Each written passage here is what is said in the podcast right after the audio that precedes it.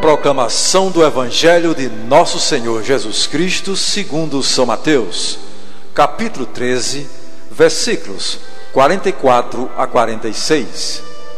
Naquele tempo, disse Jesus à multidão: O reino dos céus é como tesouro escondido no campo. Um homem o encontra e o mantém escondido.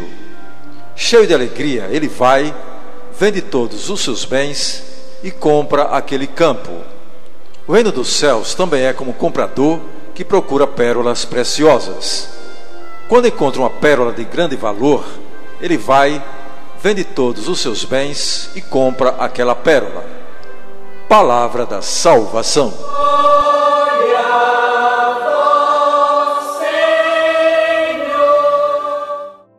Amados irmãos e irmãs, com duas pequenas parábolas, Jesus apresenta o valor supremo do reino dos céus e qual deve ser a atitude do homem para o alcançar. O tesouro significa os dons que o cristão pode ter. A pérola é a beleza do reino. O desprendimento e a generosidade são condições indispensáveis para conseguirmos o que Jesus nos propõe neste Evangelho.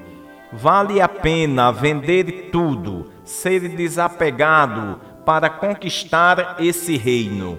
Devemos buscá-lo intensamente até encontrá-lo.